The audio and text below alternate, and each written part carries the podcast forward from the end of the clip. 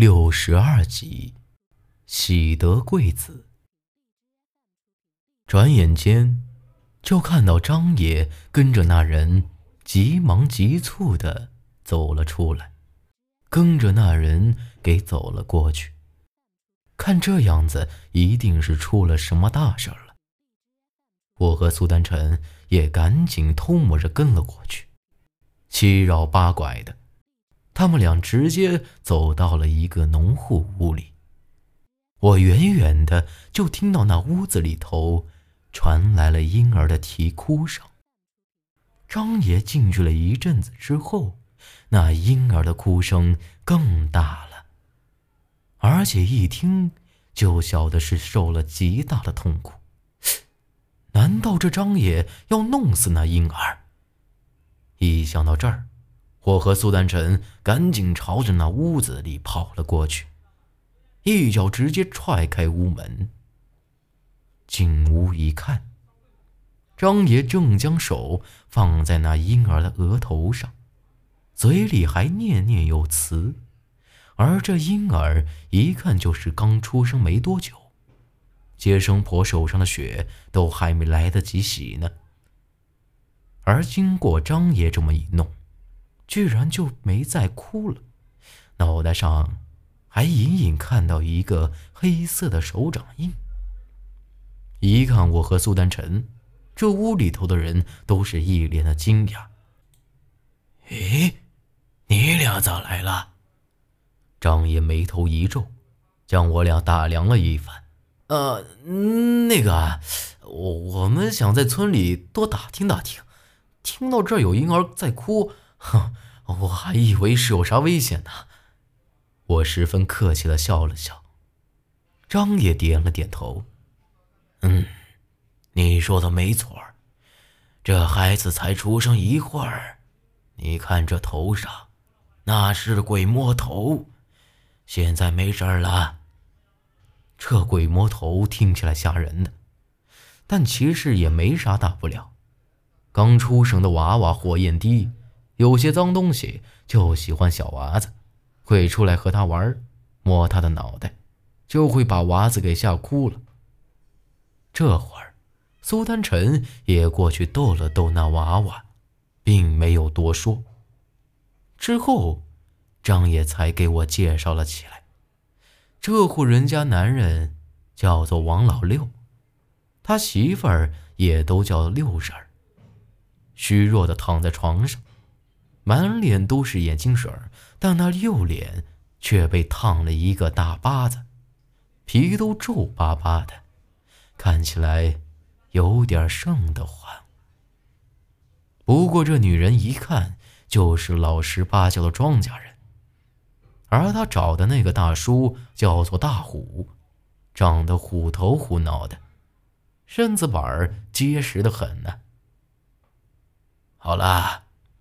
我看明儿就不错了，那个老六啊，你准备一下，摆几桌，大伙儿图个热闹，也好给柴子冲冲煞气。张爷交代完之后，又把我俩看了看，就离开了。而我和苏丹臣也只能给王老六道了歉之后，也离开了。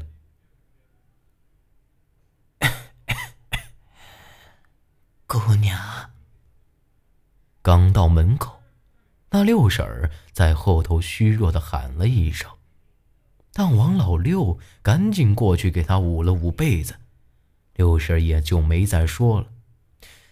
但我总觉得他看我们的眼神儿有点不大对头。我刚看过了，那娃娃的确是鬼魔头。回来的路上。苏丹臣才低声给我说了起来。看来是我和苏丹臣想多了，但那六婶儿明显是有啥话要和苏丹臣说。咱们之前又没见过，可到底是要说什么呢？到了中午的时候，我们依旧是回到了八子里屋里吃饭，也没说起王老六家的事儿。又是快黄昏时分，八子里才回来，一问我们今儿个找人的情况，也和张爷一样，说是可能弄得咱们啊搞错了。就在吃晚饭的时候，王老六却喜洋洋的过来，专门来报喜，请八子里和我们明儿个去吃酒席。八子里和大婶的脸色一下子就变了，不过还是应了下来。你俩明个就离开这儿。等王老六走了，八子里一脸严肃的说道：“到底咋回事啊？小娃子出生是大喜事儿，咋和你……很明显，八子里让我们离开这儿，是和王老六家的娃子有关。”八子里愣了愣，张了张口，准备说什么，但大婶儿却扯了扯他，那意思很明显，让他莫再多说了。没找到人，你们留在这里做什么？我屋里的粮食可不是捡来的。八子里说完，就回屋睡了。这可奇怪了，八子里不止一次。让我们早点走了。现在王老六得了娃，他紧张个什么东西呢？越是奇怪呀，我们就要越留下来，说不定能找到关于我们白家的蛛丝马迹。由于昨个晚上一夜没睡，所以今天睡得特别快。但到了后半夜的时候，我又隐隐约约的感觉到窗子外头。有人在盯着我，还传来一阵滋滋滋的声音。迷迷糊糊的睁开眼一看，差点就没把我给吓得叫出声来。苏南辰赶紧一把捂住了我的嘴。外头的月亮很亮，而这窗户子外头站着一个披头散发的女人，一只眼睛已经瞎了。连眼珠子都没得了，那手指甲老长，白森森的。我听到的那滋滋声，正是他用那指甲刮那窗户发出来的。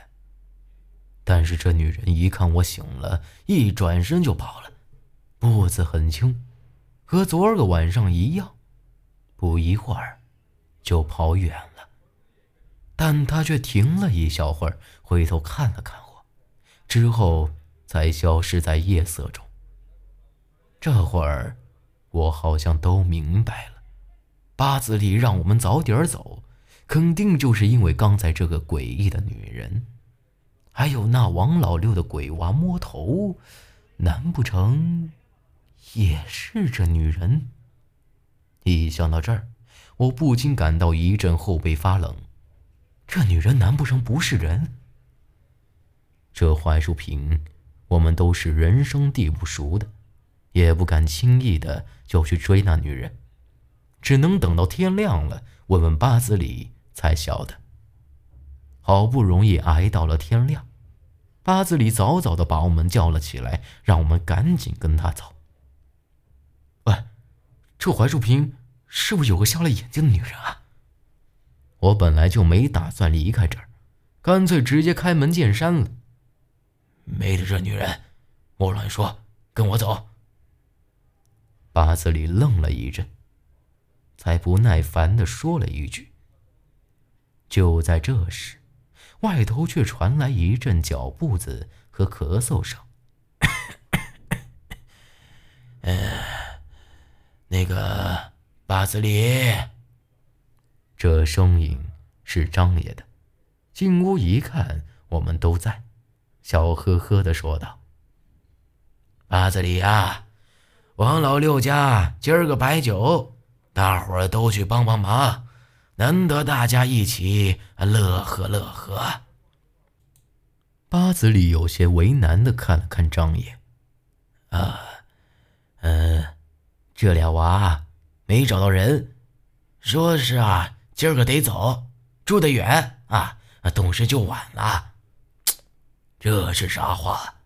来的都是客，咱槐树坪从祖上可都是热情好客的，不急这里一两天。行了啊，这事就这么定了。张爷说完就离开了。而八子里也叹了口气，一屁股坐了下来，啥话也没说，但脸色很是不对劲儿。过了一阵子，八子里就带着我俩去了那王老六家，已经有不少人在帮忙忙活着了。八子里也开始帮忙搬桌子、板凳啥的。本来我也想去帮忙。可是大伙儿对我和苏丹臣格外客气，说咱们都是贵客，可不能让我们动手啊。寒暄了一阵子，苏丹臣将我扯到了一边儿你看出来没有？这村的女人很多都有伤。苏丹臣在我耳边低声说道。我看了一下，苏丹臣说的没有错，这村里很多女人身上都有伤。有个婶子的一只手都断了。要说有那么几个人身上带伤，倒也说得过去。但这么多人身上都有伤的话，那可有点不对劲了。这会儿，我又想起昨晚那个女人，不管是人是鬼，那眼睛明显是被挖了出来呀。这难道是巧合不成？